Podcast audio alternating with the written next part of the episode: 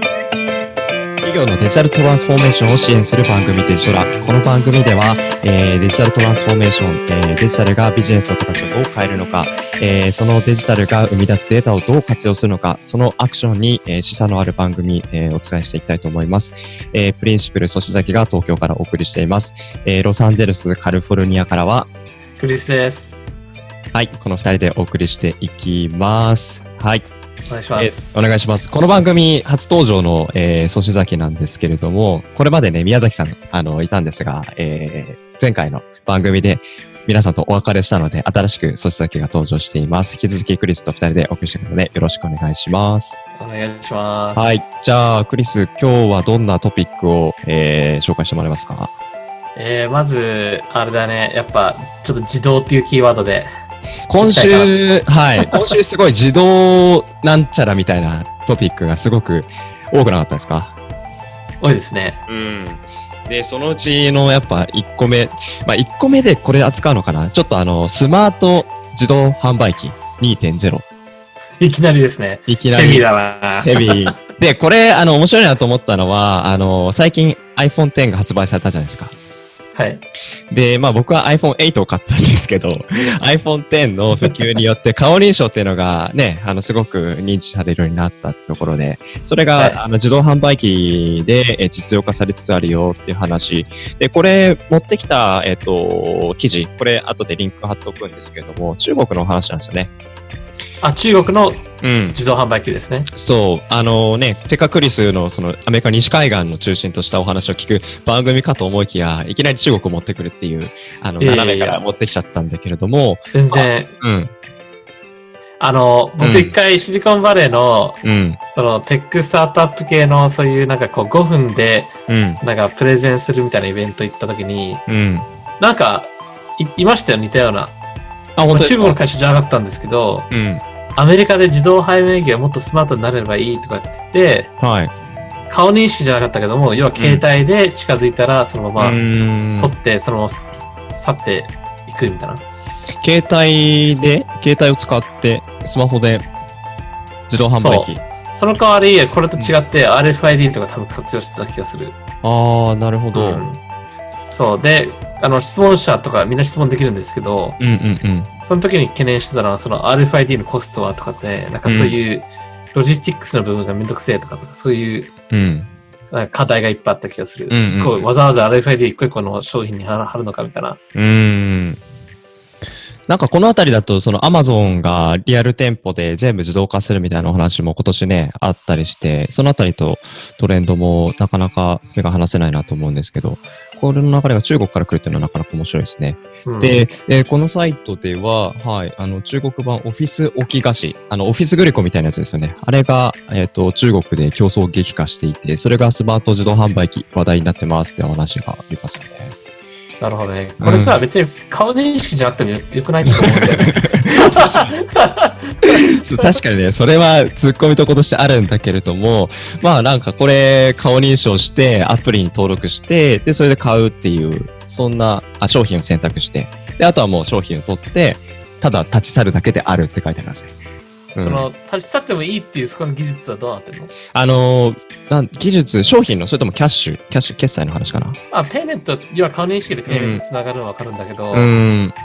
要はなんか要はその顔と、はいはいはい要はアカウントでアカウントと紐づいた、あ、なるほど、なまあるなんほかそういうペイメントのものがこう、要は課金されるみたいな。ど。うん。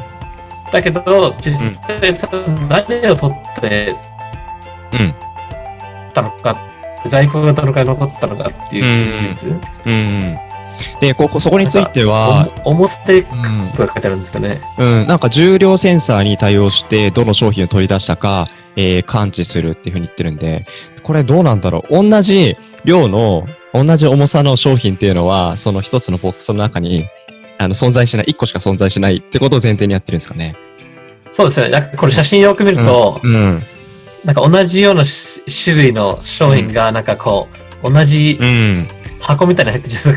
透あ明入ってな。ますはいはい はいはい。うんうんうんそう、あれが多分決まってるんだと思う。確かに。なんかこう、 9、なんかわかんないけど、なんか16個入った缶のこのは、このうん。箱は合計いくらですみたいな1個外したらそれそれだけで減ってくかなるら、ほど。なんか結構はギミッキーな感じがするんだよね。うんうん、結構あのデジタルと言いながら計算はアナログにやって それをデジタルデータに変えてでそれをあの We、えー、WeChatPay かな、えー WeChatPay に連携してで自動で決済が完了するだから勝手に立ち去っていいよっていう、ううんんうん俺だったら多分あれだよね、なんかこう、まあ俺だったらっていうか、いや、うん考えるやつ言ってると思うけど、例えば、あの、空のペットボトルに同じような 水水ってさ、すり替えるわけじゃん。いや同じ重さだったら。だ1回買ってでその量を測ってでそれを置き換えるっていうことをやれみたいなことでしょそうそうそう。うんいやそれこの番組でなんかそれちゃんと言言ったらね疑われるんで、ちうょん、っとあ控えてもの、らえたらそうじゃなくて、例えばこの、これを導入ししようとしてるビジネスって言ったら、うんそれ気をつけろってことですよ。まあそうですね。セキュリティの面はちょっとまた別で考えなきゃいけないけれど も。ゆえに、うだから顔認証があるんじゃないですか。ああ、それ、そう来る、ね。そういうこと、そういうことじゃこないいつが悪いやつだみたいな。そうそうそうそう。ビデオ捉えてんだ。そう。なんかこいつの人買った後、その量が変わってない。開けた、開けて物が一回出たんだけど、また元に戻ってるみたいなことをする人が誰だっていうのを。これ特定する。なるほどね。うん。なるほど、なるほど。うん。ある意味、プライバシーとうんか関係してくるけども、うん。僕はそこで気になるのは、うん。あの、取れるっていうことはデモグラフィックデータを取れるってことだよね。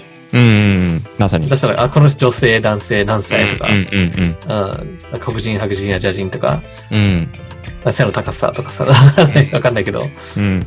そういうデータも取れるわけだよね。うんもし、もし賢くなれば。いや、全然取れるでしょうね。そこが面白いと思う。うん。そそののデータをゲットする人は。まさにデジタルトランスフォーメーションから生み出されるデータをどう活用するか。で、この自動販売機、あの、ここに書いてあるのが、まあ、3つを、あの、あるうちの特徴がね、3つ書いてあるんですけど、1個、スマート広告スクリーンっていうふうに言ってて、まさに今のお話、その顔認証とか属性とかを、その自動販売機が、えーデータとして持ちます。で、そこからユーザーの好みに合わせた商品広告、プロモーション内容を掲載するっていうところに、その自動販売機の広告価値っていうのが高まるんじゃないかみたいなこと書いてますね、この記事では。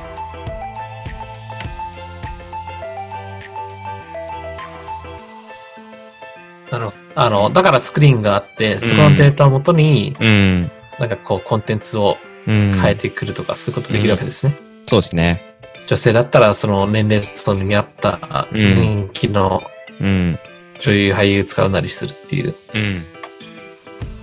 そうですね。男性が来たら、なんかやっぱアイドルが出てきた方が、ちょっとやっぱ高い単価のもの買っちゃうかもしれないし、そのアイドルがそこの自動販売機に入ってるある商品、自分が買おうとしたものじゃないけれども、なんかおすすめしてきたら、ちょっとそっちも試してみたくなるな、みたいな、そういう心理とか、なんかあるのかもしれないですね。うん。うん。逆に Google みたいな会社作ってほしいな。というとなんかこうん。う、ハードウェア的になんか、なんか怪しいっていうか、うん。まだこう、不不完全な感じはしてならない。あ、今この、このみ、この写真記事の中に載ってる自動販売機が。うーん、なんかやっぱさっき言っうたんすり替えるところとか、 うん、なんか、で、あの、Google がなんか出してるじゃん、そのスナップだっけなうん。んかマシンラーニングで、なんかその正しいモーメントをいくつとかさ、そういう、うん。賢いソフトがあると、もっと正しいそのハードウェアをうんコントロールするうん。ところにつながると思うんだよね。うん。うん。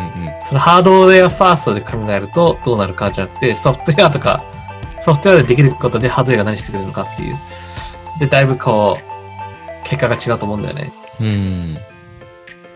うん。例えば Google が考えたそのカメラとかって、なんか、家族、ここにクリップして家族の動きでに似顔絵の瞬間に撮るとかさ、うん。でソフトウェアを考えてるからこそハードウェアでその瞬間に動かしてもらうみたいな。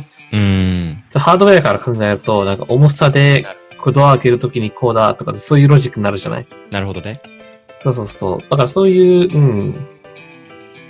なんか逆に、そう例えば体温、なんか気温とかね、外の気温こうだから中でこうなるとかさ、うん。うん。うん。いなんかもっとこう面白いことをもっとこれ以上、可能性が秘めてると思う。うん。や、まさにそうですね。だから、その、まさにデザイン思考って多分そういうことかなと思ってて、ハードウェアありきじゃなくて、人の行動からどういうそのサービスとかデータが取れるかなっていう発想、逆のアプローチの可能性はまだまだこの自動販売機はありそうだなっていう話はおっしゃる通りですね。はい。はい。わかりました。いいですね。はい。うん。じゃあちょっと今回はこんなところなんですけど、自動っていうキーワードで、実は今週まだまだ、あの、テーマがあるよって話で、次次回は自動運転あたりをちょっとトピックで扱っていきたいなと思うんですけ ど、はい。ちょっとそれもね、そううん。一そう旦じゃなあんで、すよ。うん。なので、一旦ちょっとこの回は終わりにして、えっ、と、次回もう一度、あの、新しいテーマ来ていきたいと思います。はい。じゃあ、以上、はいえー企業のデジタルトランスフォーメーションを支援する番組デジトラでした。ありがとうございます。はい。